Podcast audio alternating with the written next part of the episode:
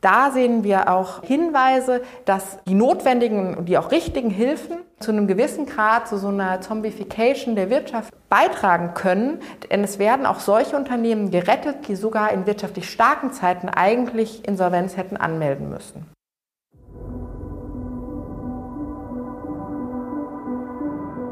Wirtschaft, Forschung, Debatten. Ein ZDW-Podcast.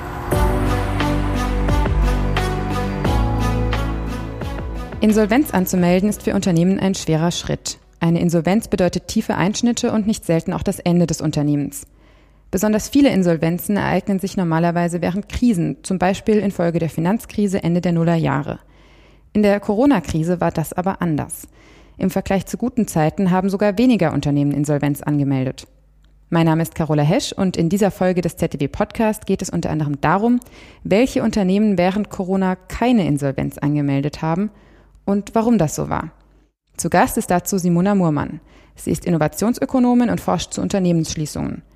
Wir sprechen darüber, warum es überhaupt ein Insolvenzsystem gibt und was das Problem bei sogenannten Zombie-Firmen ist.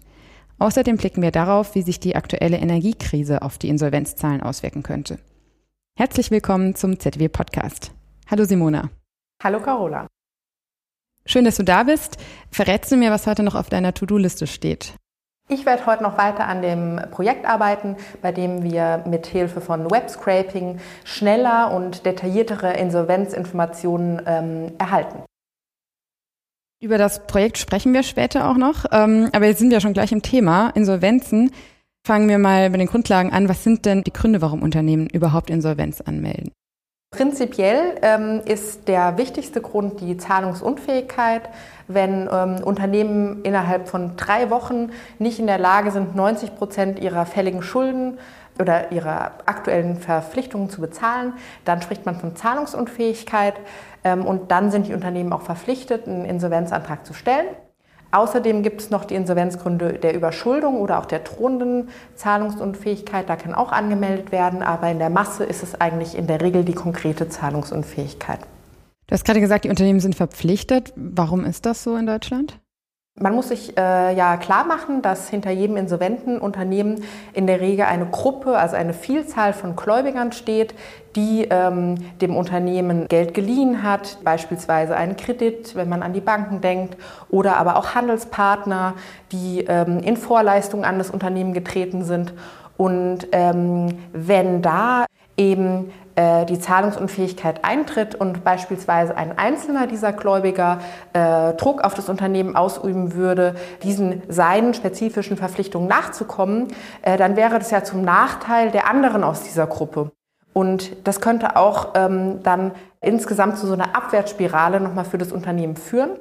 Und deshalb besteht eben die Pflicht, dann auch äh, den Insolvenzantrag zu stellen. Denn ähm, das Ziel unseres Insolvenzsystems ist die gemeinschaftliche Befriedigung aller Gläubiger. In der Regel sind nicht mehr alle äh, Forderungen durch das insolvente Unternehmen zu erfüllen, aber anteilig sollen alle Insolvenzgläubiger gleich befriedigt werden. Jetzt gab es ja auch noch einige Ergänzungen zu dem Insolvenzrecht. Heißt das, es gibt auch noch andere Ziele? Genau. Äh, neben dem großen Ziel der Gläubigerbefriedigung ist es auch, wenn das Unternehmen eine ähm, Chance hat, reorganisiert zu werden, dann ist es auch ein Ziel des Insolvenzrechts, dass man das ermöglicht. Der Fokus ist besonders ähm, seit 1999 gestärkt worden durch verschiedene Instrumente, beispielsweise durch das Insolvenzplanverfahren, durch die Möglichkeit, in Eigenverwaltung äh, eine Reorganisation durchzuführen und äh, 2021 auch nochmal da wurde das DARUG ähm, initiiert. Das ist das Gesetz zum Stabilisierungs- und Restrukturierungsrahmen. Das hört sich sehr kompliziert an, aber was es eigentlich ist, ist, dass es so eine Art Vorinsolvenzverfahren geben kann. Das heißt, außerhalb des ähm, normalen Verfahrens kann ein Unternehmen anzeigen, dass es äh, Restrukturierungsbedarf hat und auch einen Plan ausgearbeitet hat und ähm, kann da auch mit einer kleineren Gruppe, also nicht mit der Gesamtheit aller Gläubiger, einen Plan erarbeiten. Aber man muss sagen, zu all den neueren Instrumenten, die ich genannt habe, äh, die sind eher Randphänomene geblieben. Ein Beispiel. Äh, das Staruk-Verfahren, da gab es im ersten Jahr nur 22 Verfahren und das ist also eher ein Randphänomen. Die Regel ist, ähm, dass Unternehmen in eine Regelinsolvenzverfahren gehen, bei der ähm, in den allermeisten Fällen ein Insolvenzverwalter vom Gericht eingesetzt wird, der sich dann erstmal einen Überblick verschafft, welche äh, Werte gibt es in dem Unternehmen, also welche physischen Werte, aber auch ähm, inwiefern ähm, ist das Geschäftsmodell vielleicht doch noch tragbar und man findet vielleicht einen Käufer für das Unternehmen oder auch für Teile des Unternehmens. Da spricht man dann auch häufig äh, von der übertragenen Sanierung. Aber in einigen Fällen ist es auch so, dass ähm, eine Fortführung des Unternehmens nicht möglich ist und dass eben eine Liquidierung dann stattfindet. Und mit den Erlösen, die werden dann, wie gesagt, anteilig auf die äh, Gläubiger verteilt. Hast du gerade gesagt, das waren 22 Fälle mit diesem Staruk. Hast du vielleicht zum Vergleich, wie viele normale Insolvenzen gibt es so pro Jahr? Beispielsweise hatten wir im Jahr 2020 12.900 Insolvenzen, im Vorjahr 15.400 Insolvenzen. Das heißt, es ist wirklich nur ein mini, mini, mini Anteil, ja. Und zu der Eigenverwaltung, das sind so zwei bis drei Prozent aller eröffneten Verfahren. Also auch das eher ein Randphänomen, Sonderphänomen. Jetzt hast du ja gerade schon erklärt, dass es äh, gute Gründe für dieses Insolvenzsystem gibt. Trotzdem ist so eine Insolvenz für die Unternehmerin oder den Unternehmer ja auch mit einem Stigma verbunden. Also es ist ähm, zunächst mal so, dass Insolvenzen ähm, öffentlich bekannt gemacht werden müssen. Also spätestens bei der ähm, Eröffnung oder auch der Abweisung durch das Gericht wird äh, öffentlich bekannt gemacht, welche Firma und auch welche Geschäftsführer von der Insolvenz betroffen sind. Und äh, das heißt, das gesamte wirtschaftliche und eventuell das gesamte private Umfeld ähm, erfährt von diesem Insolvenzfall. Und ähm, es kann natürlich auch im privaten Bereich dann Konsequenzen haben, denn beispielsweise ähm, auch Immobilienkredite werden dann natürlich nicht mehr an die akut insolvente Person vergeben. Und man muss sich vor Augen halten, dass bei Unternehmern und Unternehmerinnen ja auch häufig ähm, private Werte mit ins Unternehmen eingebracht werden. Also selbst bei Rechtsformen, die äh, in ihrem Namen den Begriff beschränkte Haftung, also die GmbH, haben, ist es ja so, dass die Banken in aller Regel Sicherheiten haben wollen, wenn sie einen Kredit ausgeben. Und in vielen Fällen ist es beispielsweise ähm, die private Immobilie, und die wird dann auch im Rahmen der Insolvenz verwertet. Also die Verwertung des Privatvermögens äh, finden dann in der Insolvenz statt. Und das ist natürlich ein einschneidendes Erlebnis, was man in aller Regel auch vermeiden möchte. Stichwort vermeiden. Ähm, du hast ja geforscht zu den Insolvenzzahlen während der Corona-Krise und ähm, erstaunlicherweise festgestellt, dass da auch gar nicht so viele Insolvenzen angemeldet wurden, wie man hätte erwarten können. Was war da los? Genau, also es war ähm, für die gesamte Öffentlichkeit wirklich ein Paradox. Ne? Wir haben eine schwere wirtschaftliche Krise, die große Teile der Wirtschaft massiv getroffen hat und dann sehen wir einen Rückgang der Insolvenzzahlen. Es gab zwei Gründe, mit denen wir dieses Phänomen erklären. Einmal gab es die Aussetzung der Insolvenzantragspflicht, das heißt Unternehmen mussten nicht mehr unmittelbar ähm, einen Antrag stellen. Und außerdem gab es natürlich auch massive staatliche Hilfen. Der Gesetzgeber wollte natürlich ähm, zukunftsfähige Unternehmen, die einfach durch diese Corona-Krise ganz akut in Schwierigkeiten geraten sind, nicht dazu zwingen, ähm, Insolvenz anzumelden, ähm, obwohl vielleicht mit den dann kommenden Hilfen einfach auch eine Fortführung möglich ist. Aber es ist natürlich schon paradox, dass die Zahl der Insolvenzen sogar unter das Niveau gesunken ist aus sonst wirtschaftlich starken Jahren. Und da haben wir uns natürlich schon gefragt, wie kommt das? Und dann haben wir analysiert, ähm, welche Zahl von äh, Insolvenzen man hätte erwarten können, wenn man die gleichen Maßstäbe angelegt hätte wie in den wirtschaftlich guten Jahren für die Insolvenzanmeldung. Da haben wir geschätzt, dass ungefähr 25.000 ähm, Unternehmen eigentlich Insolvenz anmelden hätten müssen aber eben durch das Moratorium und auch durch die Hilfen davor geschützt wurden. Wie habt ihr das geschätzt? Wir haben uns die Verschlechterung des Bonitätsratings ähm, angeschaut. Das Bonitätsrating ist Teil des Mannheimer Unternehmenspanels und das sind Daten, die wir auf Basis äh, der Daten von Kreditreform jährlich aufbereiten und da können wir auch die Veränderungen äh, betrachten. Da sah man eben bei vielen Unternehmen einen starken Abfall des Bonitätsratings. Wenn wir das verglichen haben mit den Konsequenzen, die das äh, vor der Krise gehabt hätte, dann sehen wir, dass diese Unternehmen nicht Insolvenz angemeldet haben. Und besonders stark war dieses Phänomen ausgeprägt bei kleinen Unternehmen und bei solchen, die schon vor der Krise schwach waren. Also da sehen wir auch äh, Hinweise, dass die notwendigen und die auch richtigen Hilfen ähm, zu einem gewissen Grad zu so einer Zombification der Wirtschaft ähm, beitragen können. Denn es werden auch solche Unternehmen gerettet, die sogar in wirtschaftlich starken Zeiten eigentlich Insolvenz hätten anmelden müssen. Und was ist das Problem mit diesen sogenannten Zombie-Firmen? Es ist so, dass dadurch ja die Ressourcen, die in diesen Unternehmen gebunden sind, also zum Beispiel Mitarbeiter, aber auch Kredite, stecken dann erstmal fest sozusagen in den Unternehmen und stehen eben nicht äh, anderen Unternehmen, die, die diese Ressourcen vielleicht effizienter nutzen könnten, zur Verfügung. Und insofern ist es schon auch ein Hemmnis für äh, wirtschaftlichen Wachstum und für Produktivitätswachstum, wenn der Anteil dieser zombifizierten Firmen in der Volkswirtschaft zu groß wird.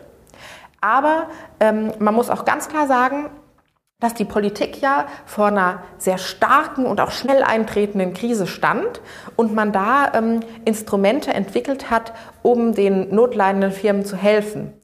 Ähm, und das ist ja auch richtig und wichtig. Und da hat man natürlich immer so einen ähm, Trade-off zwischen, wie breit mache ich die Förderung und riskiere dadurch auch vielleicht Unternehmen zu fördern, die eigentlich nicht förderungswürdig sind, versus ich verenge meinen Förderungsradius, aber treffe dann vielleicht auch nicht Unternehmen, die es vielleicht verdient hätten. Ne? Und ich finde, ähm, da, da muss man auch sagen, dass das eben ein sehr schwieriges Unterfangen ist und dass es, ähm, ja, das muss man einfach ähm, bei dieser Fragestellung auch berücksichtigen. Ne? Also du meinst, es war eine schwierige Frage, vor der die Bundesregierung da stand? Auf jeden Fall, auf jeden Fall. Denn ähm, es hat ja einfach einen großen Teil der äh, Volkswirtschaft betroffen, also besonders wenn wir an den Handel denken, auch an die konsumnahen Dienstleistungen. Das war ja wirklich ein ähm, ja, rapider Einbruch der Geschäftstätigkeit, aber auch in den produzierenden Gewerben hatten wir ja einfach Unterbrechungen der, ähm, der Handelsketten, also dass Vorleistungen auf einmal nicht mehr geliefert wurden und dass deshalb die Produktion ins Stocken geraten ist. Und ähm, da ist es immer schwer, wenn man sich allein die schiere Masse der notleidenden Unternehmen anschaut, äh, Screening-Prozesse einzubauen, die wirklich äh, definitiv sicherstellen, dass nur Unternehmen Hilfen erhalten, die auch ähm, ja, in einem guten Zustand sind. Also das muss man einfach sagen, das ist äh, von der Kapazität her, auch von der Kapazität des Verwaltungsapparats einfach eine enorme Aufgabe, äh, die man sich da auch wirklich vor Augen halten muss, bevor man da vorschnell äh, sozusagen urteilt. Jetzt haben wir über die Insolvenzen gesprochen, aber nicht jede Unternehmensschließung ist ja die Folge einer Insolvenz. Wir hatten es schon davon, dass das mit einem Stigma verbunden ist. Wie sieht denn das Verhältnis von Insolvenzen zu freiwilligen Schließungen während der Krise aus? Fangen wir vielleicht mal an mit den normalen, wirtschaftlich starken Zeiten. Da sehen wir in unseren Daten, dass ähm, zwischen 9 und 18 Prozent der Schließungen Insolvenzen sind. Der andere Großteil sind sogenannte freiwillige Schließungen. Das ist eine ganz heterogene Gruppe. Da gibt es Schließungen aufgrund von Krankheit, aufgrund von persönlichen Situationen, aber auch natürlich Schließungen unter wirtschaftlichem Druck. Also wenn die Unternehmer und Unternehmerinnen feststellen, dass die ähm, Gewinne und die Einkommen, die äh, generiert werden können aus der Selbstständigkeit, nicht den Erwartungen entspricht oder auch einfach am Markt in einem abhängigen Beschäftigungsverhältnis bessere ähm, Einkünfte erzielt werden können ähm, und sozusagen bevor es überhaupt zu einer Insolvenz kommt, eben dann eine Schließung und eine Abwicklung kommt. Und äh, genau da sehen wir, dass das zahlenmäßig der weit größere Anteil aller Schließungen ist. Und wir hatten zunächst, als wir gesehen haben, dass die Insolvenzen so abfallen, die Vermutung, dass es so sein könnte, dass es mehr freiwillige Schließungen gibt, dass es sozusagen eine Verlagerung von der Insolvenz in die freiwillige Schließung gibt. Aber da ähm, konnten wir jetzt sehen, dass das nicht der Fall ist, sondern dass wir auch da einen leichten Rückgang der äh, Zahlen beobachten können. Und dieser Rückgang, der ist insbesondere in den Branchen Handel und konsumnahe Dienstleistungen, also genau die Branchen, die von Corona stark betroffen waren. Und auch da zeigt sich wieder ein ähnliches Bild wie bei dem Insolvenzparadox, dass anscheinend äh, die Hilfen, ähm, die gewährt wurden, dazu geführt haben, dass einige Unternehmen, die in normalen Zeiten eine freiwillige Schließung gehabt hätten, dies eben nicht hatten. Und es war aber jetzt auch nicht so, dass Unternehmen, die sonst hätten Insolvenz anmelden müssen, gesagt haben, ach, dann machen wir vielleicht einfach freiwillig dicht? Das lässt sich im Einzelfall ein bisschen schwer sagen, aber wenn das so gewesen wäre, hätten wir ja vielleicht sogar einen kleinen Anstieg sehen können. Das sehen wir zumindest nicht. Aber dass da eventuell ein paar dabei sind, die Insolvenz hätten anmelden müssen und dann den Weg der freiwilligen Schließung gegangen sind, das können wir auch nicht ausschließen, ja. So, jetzt haben wir inzwischen die Corona-Krise ja vielleicht so einigermaßen durchgestanden, aber wir befinden uns schon gleich in der nächsten Krise. Die Inflation ist gerade sehr hoch und vor allem Energie ist ja knapp. Könnte uns jetzt die nächste Welle an Insolvenzen oder überhaupt mal eine Welle an Insolvenzen drohen? Ja, also definitiv ist es eine Sorge, die viele bewegt. Die Inflation, die trifft ja so gut wie jedes Unternehmen. Also Inputfaktoren werden teurer. Ähm, am Ende äh, führt es dann oft auch zu einer Verteuerung der Endprodukte. Dann ist immer die Frage, wie ist die Situation am Wettbewerb? Kann ich ähm, die äh, gestiegenen Kosten, die ich habe, weitergeben an den Konsumenten? Ob das jetzt ähm, private Konsumenten sind oder aber auch ähm, Firmen, denen ich äh, Produkte verkaufe. Das ist immer die Frage. Und äh, dann ist auch die Frage, äh, werden jetzt Konsumenten ihre Konsumentscheidungen verändern? Dass beispielsweise eher ähm, Grundprodukte gekauft werden, die einfach notwendig sind zum alltäglichen Leben, andere Konsumentscheidungen vertagt werden. Auch das könnte die Unternehmen äh, treffen. Und ähm, in gewisser Weise war das ja für die Unternehmen einfach auch ein exogener Schock wie die Corona-Krise. Also die Energiewende oder beziehungsweise die Notwendigkeit, sich äh, umzustellen und auch Innovationen zu betreiben, um weniger Energie zu verbrauchen. Das war den Unternehmen ja klar, aber der Zeithorizont hat sich halt verändert. Ähm, dass diese Transformationsprozesse jetzt so schnell ablaufen müssen, war nicht vorgesehen. Und da ist jetzt schon die Frage, wie viele Unternehmen bringt es an den Rande oder in die Insolvenz? Ähm, wir sehen leichte Anstiege schon ähm, in den Insolvenzzahlen. Es wurden jetzt aber auch von der Politik ähm, Hilfen initiiert, um eben einen starken Anstieg äh, der Insolvenzzahlen zu vermeiden. Da ist insbesondere die Gaspreisbremse, die ja für Verbraucher, aber eben auch für Unternehmen ähm, Entlastung äh, schaffen wird, initiiert worden. Aber wir reden ja auch oft mit äh, Unternehmen und die sagen ganz klar, äh, dass es teilweise Produkte gibt, die wegen einer hohen Gasintensität nicht mehr in Deutschland produziert werden. Das sind besonders ähm, Basisprodukte im Moment und die dann eben im Weltmarkt zu einem günstigeren Preis eben eingekauft werden.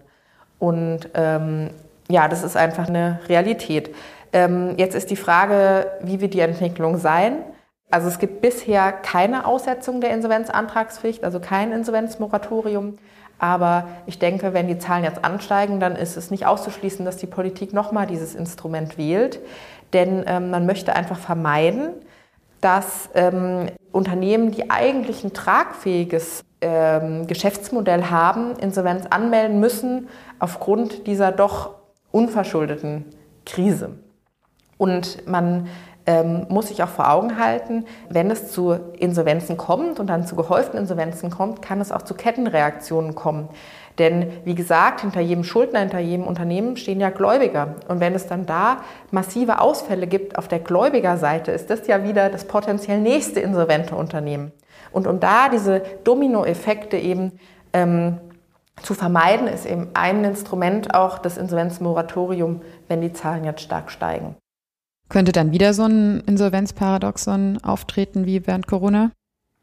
Ja, es kommt natürlich immer auf den Umfang der Hilfen an. Ne? Also wenn es so ist, dass so ein Moratorium von massiven Hilfen begleitet wird, äh, kann es durchaus der Fall sein, ja. Und kann die Politik vielleicht was lernen aus der letzten Krise? Also ich denke, ähm, was man sagen kann, ist, wenn die Zeit dafür da ist und wenn die Abläufe nicht zu kompliziert sind, auch in der Verwaltung, ist es natürlich immer sinnvoll, einen Screening-Mechanismus zu haben, der evaluiert, wie ähm, gesund ist das Unternehmen, also wie gut geht es dem Unternehmen. Und dass da stark notleidende Unternehmen nicht hilfsberechtigt sein sollten, wenn diese bereits vor der Krise in diesem schwachen Zustand waren. Genau, äh, wenn es in diese Unternehmen reingeht, wenn da die Hilfen ankommen, führt das eben zu dieser Zombification. Aber wie gesagt, das ist äh, durchaus auch schwierig. Wobei ihr ja auch zumindest im Nachhinein ähm, das bewerten konntet. Genau, diese Abschätzung, äh, die wir gemacht haben und auch diese Identifikation, dass eben besonders äh, die schon vor der Krise schwachen Unternehmen es waren, die dann auch den starken Abfall der Bonität und dieses Nicht-Eintreten in die Insolvenz hatten. Ähm, genau, das konnten wir in der Studie zeigen. Und wäre das was, was man auch wieder erwarten könnte, dass genau diese Art von Unternehmen eventuell jetzt? Es ist ähm, in gewisser Weise könnte man sagen, dass es natürlich ist, denn ähm, Unternehmen, die notleidend sind, haben natürlich auch weniger Rücklagen und Rücklagen helfen natürlich, eine akute Krise zu bewältigen. Da kann man von zehren und ähm, insofern ist es, denke ich, ein Zusammenhang, der eigentlich für jede Krise erwartbar ist. Damit man politisch reagieren kann, braucht man ja auch überhaupt Daten zu Insolvenzen. Und du hast vorhin schon angesprochen, dass ihr gerade an einem Web-Scraping-Projekt arbeitet. Was macht ihr da genau? Genau. Also ähm, es ist so, dass wenn ein Insolvenzantrag kommt, ist der erstmal nicht veröffentlichungspflichtig.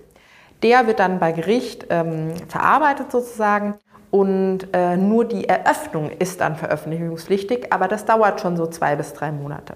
So. Und dann dauert es nochmal, bis in der amtlichen Statistik vom Statistischen Bundesamt, dauert es nochmal so zwei bis drei Monate, bis diese Eröffnung dann aktenkundig oder öffentlich wird. Und äh, unser Ziel ist es in dem Projekt, äh, zeitnähere Insolvenzinformationen für die Politiken, für die gesamte Öffentlichkeit bereitzustellen. Ähm, und zwar ähm, machen wir da Web-Scraping von den offiziellen Insolvenzbekanntmachungen. Und wir nehmen diese äh, Daten und verknüpfen die ähm, über den Handelsregistereintrag, aber auch mit den Namen und Geburtsdaten der Unternehmer und Unternehmerinnen, mit unseren äh, Daten. Und dann können wir immer so am 10. des Monats, das ist unser Ziel, ähm, eine detaillierte Strukturanalyse der Insolvenzen vorlegen. Was heißt das? Wir können sagen, wie alt waren die Unternehmen, die Insolvenz angemeldet haben, welche Branchen waren das, äh, auch regional, welche Bundesländer, welche Städte waren besonders ähm, betroffen. Und ähm, somit ähm, kann das auch eine Entscheidungsgrundlage sein, wenn es darum geht, wie müssen denn Hilfen für Unternehmen ausgestaltet werden. Und was wir auch äh, vorhaben, ist, dass wir äh, die Branchen einteilen in besonders energieintensive Branchen und dann kann man sich auch anschauen, wie ist denn eigentlich die Insolvenzentwicklung bei besonders energieintensiven Branchen. Um da auch möglichst schnell äh, dann reagieren zu können, wenn wir sehen, da äh, steigen die Insolvenzzahlen jetzt massiv an. Das wäre dann ein Indikator, dass die bisherigen Hilfen äh, noch nicht ausreichen.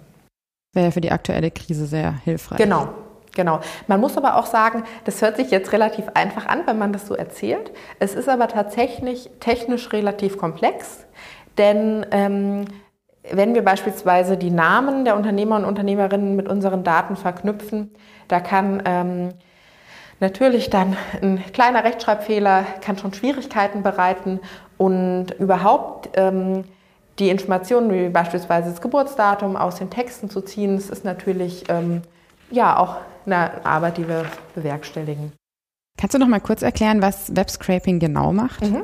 Also Webscraping heißt, dass man ähm, auf eine strukturierte Art und Weise Informationen von Webseiten ähm, herunterzieht, herunterlädt und ähm, diese Daten dann nach seinen Vorstellungen nutzt. Also in unserem Fall ziehen wir den Namen des insolventen Unternehmens runter Oder ähm, wenn das Personengesellschaften sind, auch die, ähm, die Unternehmer, Unternehmerinnen, die betreffenden natürlichen Personen und die Geburtsdaten und den Sitz des Unternehmens. Und äh, diese Daten ähm, erlauben es uns, ähm, eine Zusammenführung mit dem Mannheimer Unternehmenspanel vorzunehmen. Das hatte ich ja schon mal erwähnt, diesen Datensatz. Äh, den erstellen wir in Kooperation ähm, und auf Basis der Daten von Kreditreform. Und der umfasst ähm, ja so ziemlich das ganze Universum der äh, deutschen Firmen. Das sind ähm, jedes Jahr so zwischen 3 bis 3,2 Millionen Unternehmen. Und ähm, ja, das ist die Grundlage für ganz viele Analysen, die hier auch am ZDW durchgeführt werden. Und diesen Datensatz, den verwaltet und pflegt ihr hier auch am ZDW? Genau. Dieser Datensatz wird ähm, in der Abteilung Innovationsökonomik und Unternehmensdynamik ähm, gepflegt, aber ganz viele Forscher nutzen den für ihre Analysen. Und kannst du schon Aussagen zu den Ergebnissen, zum Beispiel Richtung energieintensive Unternehmen treffen? Mm, nee, das ist noch ein bisschen früh. Also ich ähm, hoffe, dass wir da zum Jahresanfang hin ähm, die ersten Ergebnisse haben. Und die Hoffnung ist dann, dass politische Entscheidungsträgerinnen und Entscheidungsträger auf dieser Grundlage dann bessere und schnellere Entscheidungen treffen können. Also ich denke auf jeden Fall, dass es im gesamten Puzzle aller Informationen, also aller wirtschaftspolitischen ähm, Daten und Analysen ein Element ist, das ähm, auf jeden Fall einen Wert hat, ja. Wenn wir jetzt gerade über die politische Perspektive sprechen, äh, stell dir vor, ich wäre eine Vertreterin des Wirtschaftsministeriums. Was würdest du mir empfehlen, um die Auswirkungen der gestiegenen Energiepreise abzufedern, ohne damit Zombiefirmen heranzuziehen? Ich denke, ähm, wenn man sich die Ausgestaltung der Gaspreisbremse anschaut, dann ist ja ein Element, dass eben nicht der gesamte historische Verbrauch äh, subventioniert wird, sondern nur ein Anteil. Je nach Größe des Unternehmens variiert dieser Anteil. Und das ist ein Element, der ja zum einen ein Anreiz sein soll, äh, weniger Energie zu verbrauchen, aber der natürlich auch in gewisser Weise ein Leistungsanreiz für die ähm, Unternehmen ist, indem man nicht einfach mit der Gießkanne drüber geht und sagt, jeder bekommt das, was er früher verbraucht hat, sondern ähm, der den Unternehmen äh, trotzdem noch etwas abverlangt ähm, und insofern auch der Zombification entgegenwirkt. Auch wenn das, denke ich, jetzt nicht das primäre Ziel dieser Ausgestaltung war. Ich denke, das primäre Ziel war, einen Anreiz zu geben, weniger Energie zu verbrauchen. Aber trotzdem denke ich, dass das ein Nebeneffekt sein wird. Also ein, eine nützliche Maßnahme gibt es dann praktisch schon. Also ich würde sagen, das ist ein Element der, äh, der Gaspreisbremse, das auf jeden Fall der Zombification entgegenwirkt, ja. Vielen Dank, Simona, für das Gespräch. Ich danke dir, Carola. Danke auch fürs Zuhören beim ZDW Podcast. Wenn euch der Podcast gefällt, freuen wir uns über eure positive Bewertung auf Spotify oder Apple Podcasts. Habt ihr Fragen oder Anmerkungen? Dann schreibt gerne eine Mail an podcast.zdw.de. Wir sind gespannt auf eure Zuschriften.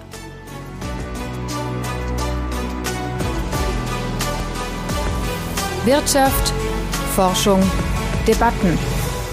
Ein ZDW Podcast.